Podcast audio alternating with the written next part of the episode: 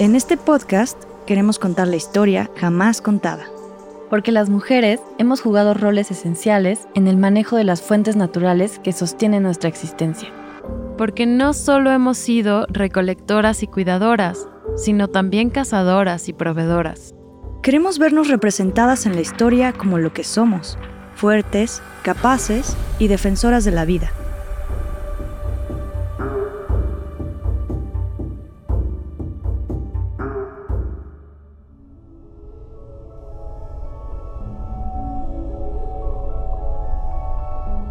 ¿Alguna vez te has preguntado cuál es la relación entre las teorías de evolución del planeta con la evolución cultural? ¿Te has preguntado si las creaciones culturales son procesos evolutivos naturales o son inventos meramente sociales? ¿La evolución de la naturaleza y la cultural son independientes o tienen alguna relación? En este episodio invitamos a Ale Ortiz para que nos explique la teoría del pensamiento evolutivo y nos ayude a resolver estas preguntas, que aunque son complejas, son increíblemente fascinantes. Y más si ella lo explica. Pues yo soy Ale Ortiz, soy bióloga y me dedico a la comunicación de la ciencia. Entonces, dentro de eso hago varias cosas, escribo artículos, libros y tengo un podcast de ciencia que se llama Mandarax junto con Leonora Milán que hacemos cada dos semanas y nos divertimos mucho. Una cosa hermosa. El Y también doy clases en la Universidad del Medio Ambiente desde hace, creo que 10 años. Wow. Tal vez menos, pero mm, de pensamiento evolutivo. Entonces yo hice mi doctorado, bueno, mi licenciatura y doctorado especializándome en evolución y ecología evolutiva. Entonces es una cosa que tengo muy cerca de mi corazón. Para iniciar la plática, Ale nos va a compartir la respuesta a la pregunta que seguramente está rondando en nuestros pensamientos.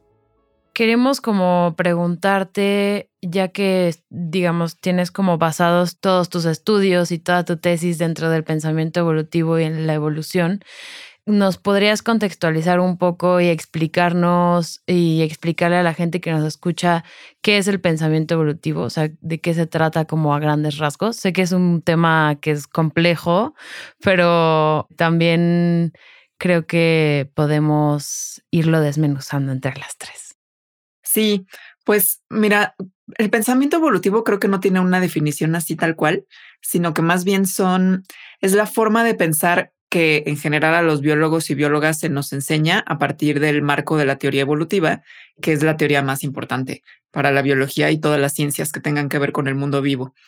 Entonces, en este pensamiento evolutivo, pues hay como ciertas habilidades de pensamiento, digamos, que son muy útiles como el tiempo profundo, es decir, que se pueda dimensionar cuánto tiempo tiene la historia de la vida en la Tierra y los tiempos tan grandes que muchas veces se toman para que ocurran procesos evolutivos.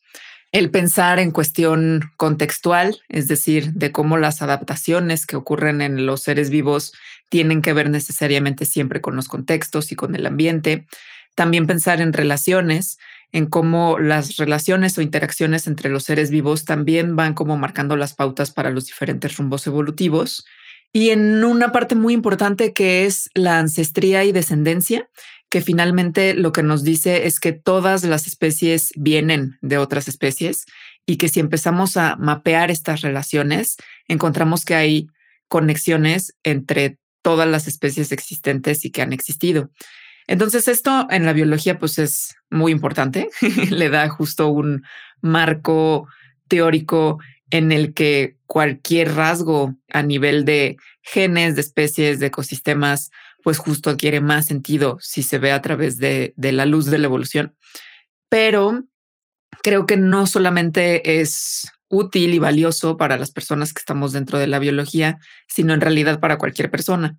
La teoría evolutiva es una de las teorías científicas más importantes para la humanidad en el sentido de revolucionarias. Es decir, vino a cambiar de manera muy profunda y esencial el cómo nos entendemos en relación al resto del mundo vivo y digamos que nuestro lugar en el cosmos. Entonces, pues esto es profundamente transformador para cualquier persona, sea biólogo científico, bióloga científica o no, de entenderse y entender al mundo a partir de ahí. Y tendría las mismas herramientas entonces, ¿no? Nada más que, digamos, contextualizadas a lo que cada persona está. Estas herramientas o estos puntos, digamos, serían para mí los más importantes, pues este de la conexión, por ejemplo, la conexión que tenemos con todas las especies en un nivel así como nada más filosófico, sino de verdad, tenemos, somos parientes entre todos. La parte de contextualización, de que no hay ningún rasgo que sea mejor que otro sin tomar en cuenta el contexto en el que está. Y también una parte como de progreso o perfección, que lo que nos dice la teoría evolutiva es que no, hay tal, ¿no? Sino que la evolución es un proceso que ocurre sin propósito, que ocurre simplemente. Entonces esto creo que también cambia mucho la perspectiva de lo que tenemos, bueno, como esta perspectiva que nos persigue mucho de logro en los seres humanos y de progreso, sobre todo cuando estamos hablando, por ejemplo, de cultura o de evolución cultural que entra dentro del marco de la teoría evolutiva y cómo entonces tampoco pues tiene tanto sentido hablar de progreso o de cosas mejores o peores si no están contextualizadas. Estos tres criterios que nos compartes me parecen muy valiosos. Esto de ser parientes de otras especies y seres vivos es un cambio de paradigma en el sentido de lo social, porque nos hemos alejado de esta conexión intrínseca que tenemos con la naturaleza, aunque somos también naturaleza. Y esto me hace pensar en que el reconocer a los distintos seres vivos como nuestros parientes no es solo cuestión de resignificar nuestras narrativas, sino es un hecho científico y biológico. Somos naturaleza y necesitamos regenerar esa conexión. Estoy de acuerdo y todo esto que nos comparte Sale me vuela la cabeza. Y justo como para ir profundizando, algo que dijiste que me gustó mucho y que quiero hablar de esto es la manera en la que las relaciones van evolucionando, ¿no? Y cómo nos comportamos con nuestro contexto y cómo heredamos ciertas formas de comportamiento. En la biología es muy claro, ¿no? Heredas genes, ¿no? Y los genes puedes tener un abuelo de ojos verdes y tal vez a, a, su hija no le tocó, pero a su nieta sí, ¿no? Entonces hay como una herencia muy clara en ese sentido pero en herencia cultural también existe este concepto, ¿no? Como de eso también, de, cómo heredamos ciertos comportamientos, ciertos paradigmas, incluso de lo que he leído, hasta el alcoholismo, ¿no? Es, es heredable. Entonces, como en herencia, ¿qué nos puedes compartir acerca de este enfoque?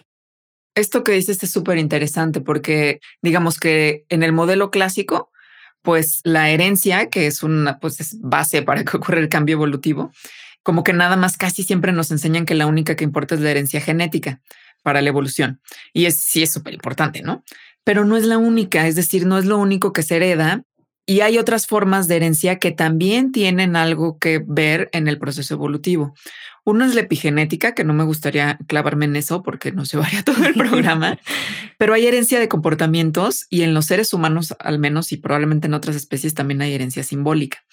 Y estas no nada más es como, ah, pues un comportamiento ya y la evolución sigue por su camino aparte, ¿no? La evolución biológica no es así. Pensemos, por ejemplo, en un ejemplo real. En los Bajau, que son un, un grupo nómada que vive en el sureste asiático, por Indonesia, por los mares de Indonesia, son nómadas, entonces en realidad no es que estén en ningún país. Llevan siendo nómadas unos mil años, que sepamos, es decir, mucho tiempo. Y mm, pasan el 60% de su vida cuando están despiertos en el agua. Es decir, están casi todo el tiempo en el agua, ¿no? Ahí tienen sus actividades recreativas, productivas, en el sentido de que ahí pescan y tienen una particularidad por lo cual son como medio famosos y salen en muchos documentales, que es que pueden sumergirse, bucear, o sea, como un tipo de free dive, muchos, muchos metros sin oxígeno ni sin ningún otro tipo de, herramienta, ¿no? Más que unos como tipo gogles que se construyen. Y pueden aguantar la respiración, no sé, 10 minutos, como si nada, ¿no? Y caminar en el fondo marino hacia 12 metros. Una de las características que tienen estas personas que les permite esto es que sus vasos son más grandes de lo normal, ¿no? De lo normal, es decir, el resto de la población que no son bajau.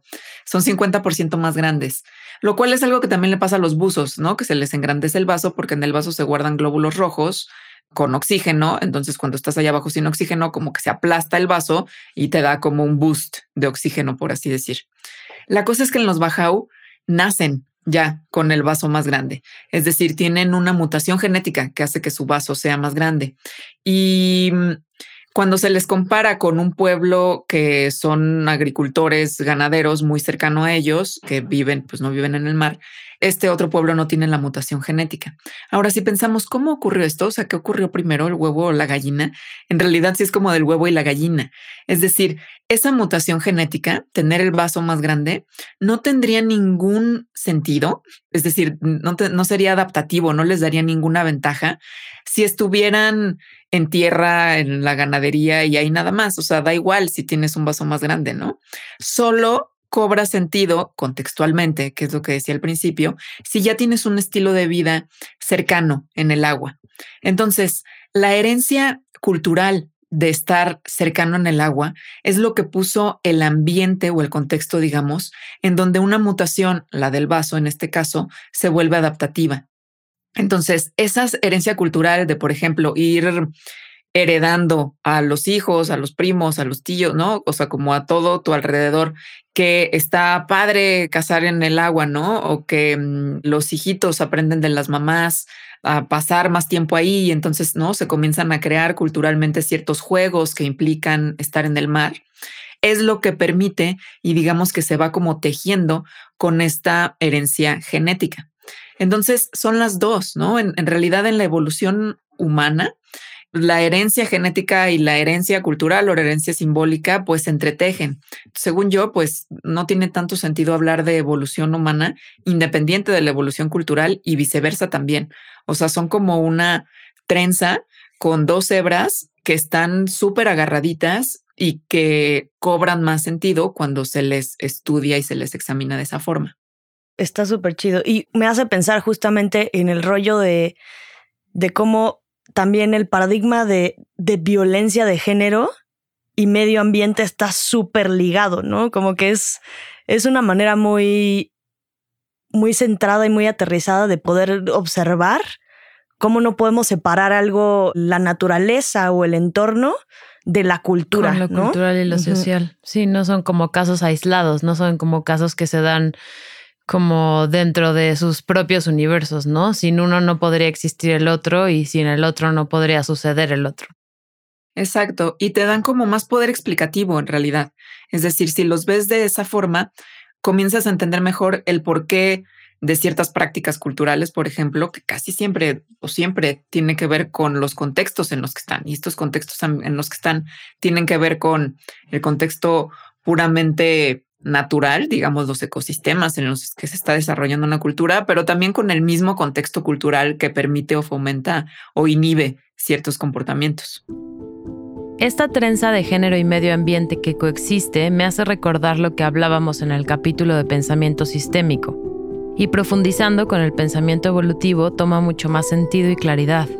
Me encanta. Pensamiento sistémico y evolutivo juntos por la millonésima transformación. No, no, no, no. Suena comercial de partido político.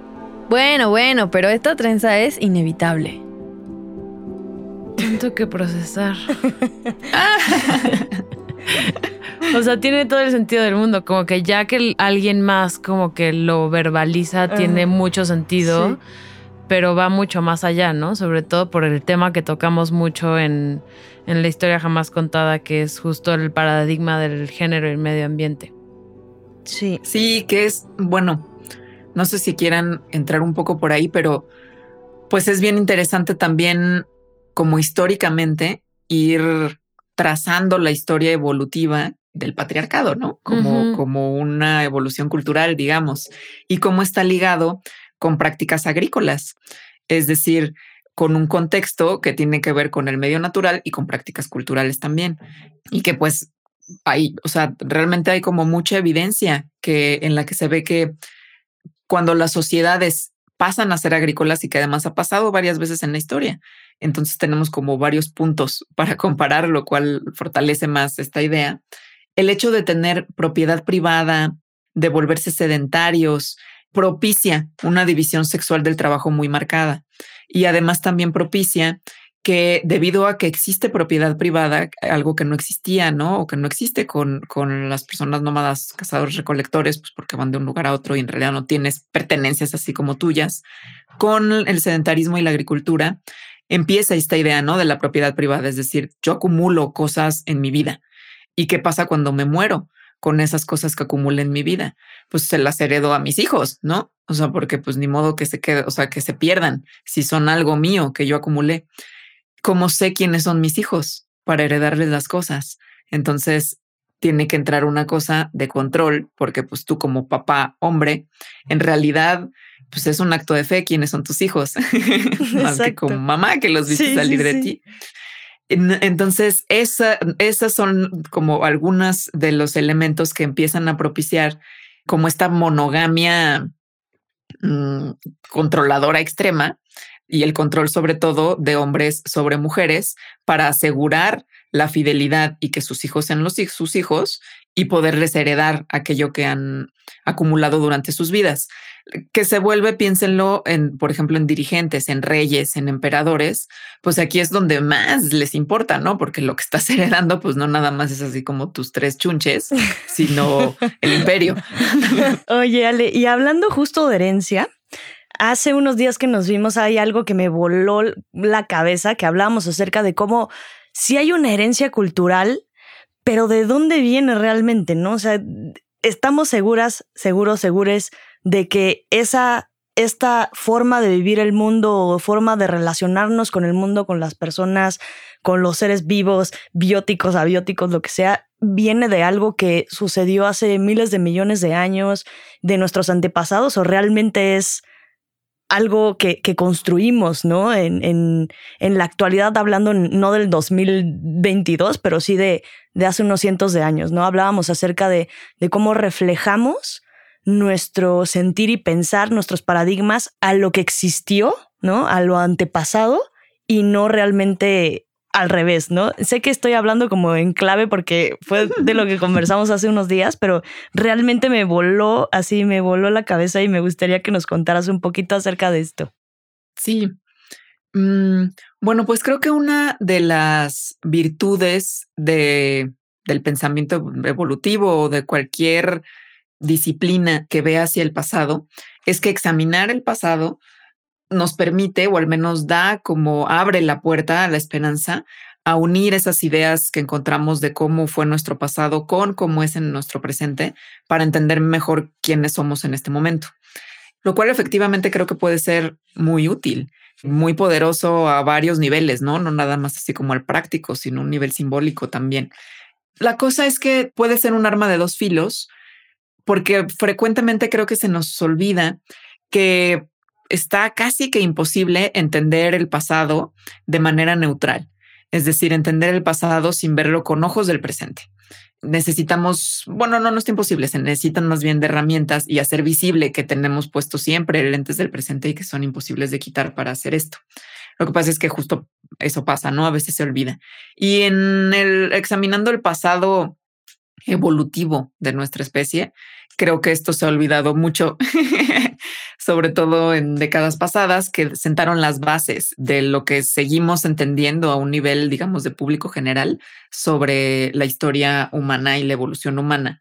A lo que me estoy refiriendo, así ya sin hablar de cosas abstractas, sino concretas, es, por ejemplo, todos estos descubrimientos fósiles de mm, especies que pertenecieron al linaje humano y que podríamos decir que son nuestros ancestros.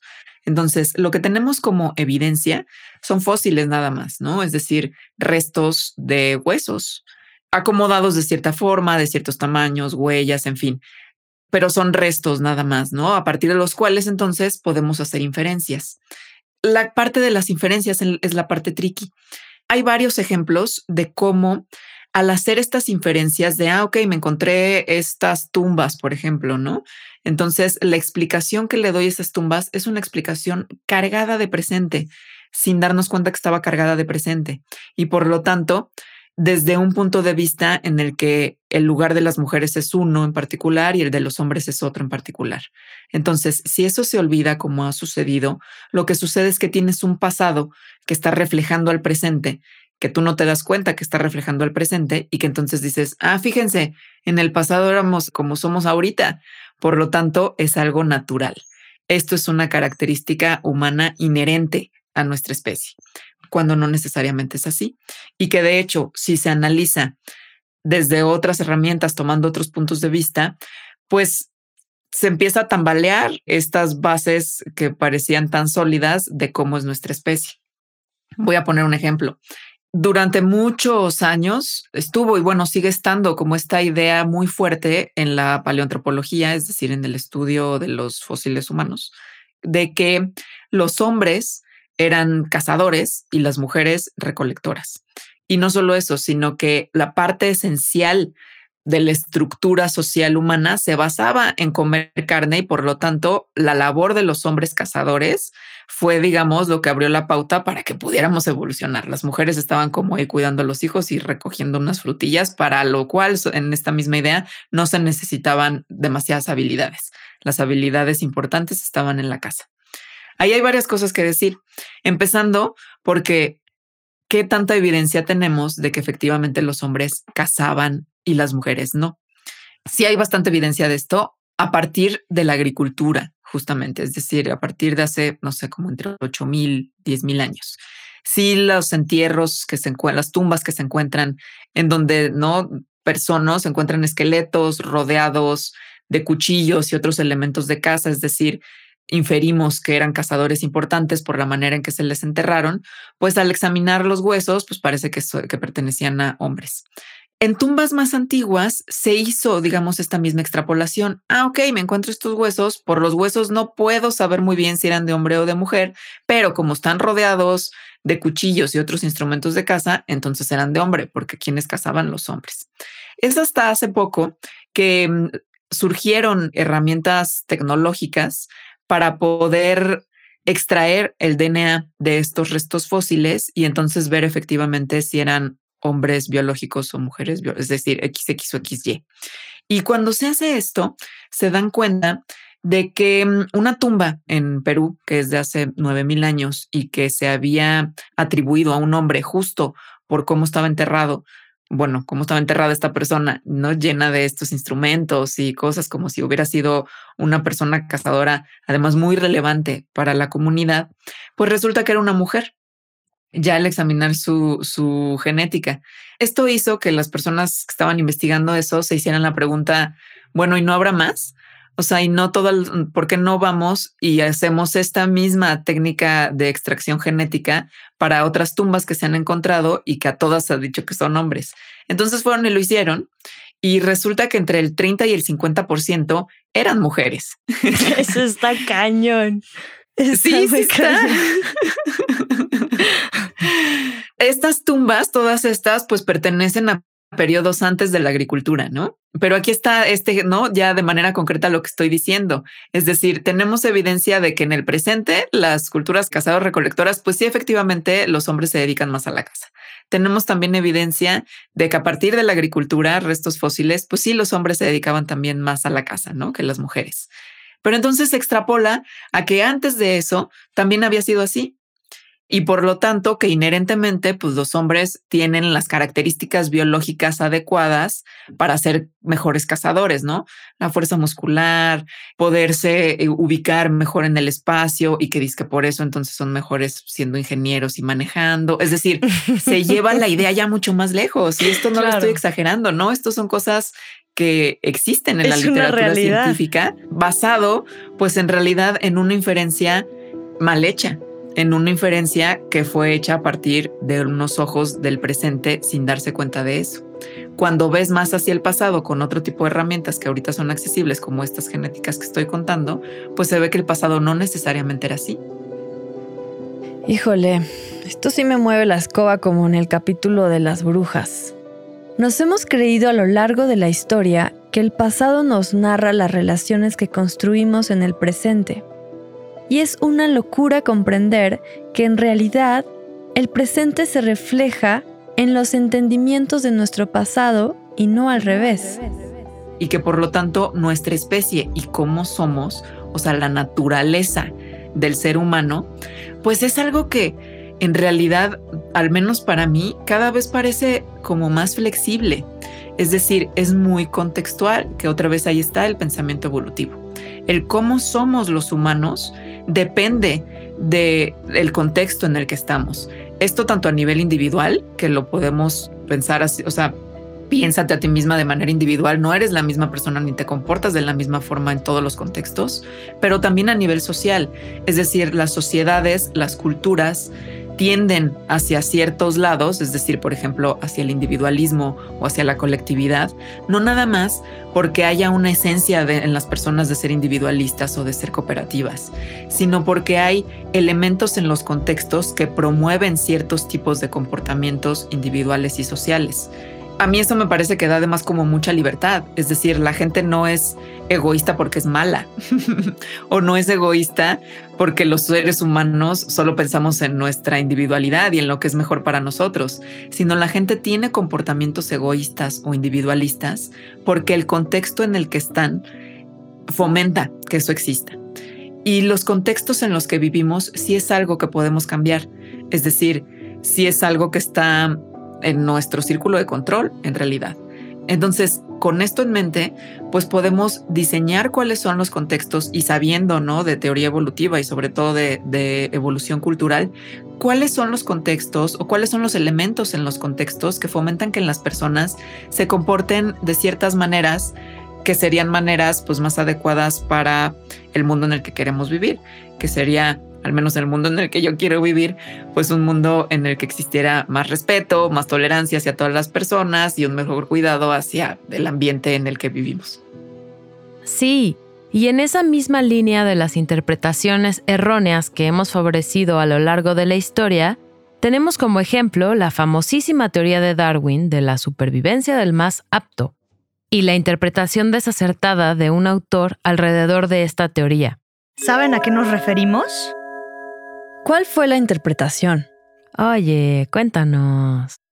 Oigan, es que la conversación se puso buena, pero tenemos que dejarla hasta aquí.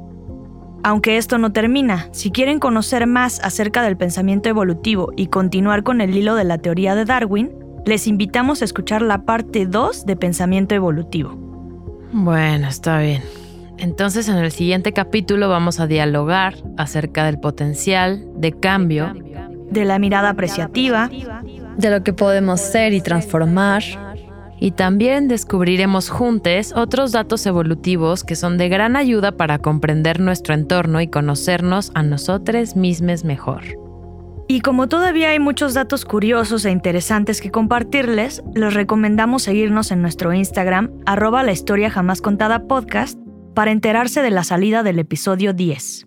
El cual viene con muchas sorpresas porque es el final de la temporada 1 de la historia jamás contada. Escuchaste bien, temporada 1. Próximamente, temporada 2. No te la pierdas. Agradecemos la participación de Ale Ortiz como invitada especial a este episodio. Este es un podcast original de Nodalab. Nada de esto hubiera sido posible sin las siguientes personas. Este episodio fue escrito y editado por Karenia Ángeles, Paloma Ornelas y Sofía Benedicto. El arte fue diseñado por Angélica Cadena. Edición de audio y diseño sonoro por Nayeli Chiu. La mezcla es de San Peñalba y la dirección editorial corre a cargo de Jorge González. Acompáñanos a construir nuevas narrativas en las cuales las mujeres y la naturaleza tomamos el lugar que nos corresponde, el de la protección y la preservación de la vida.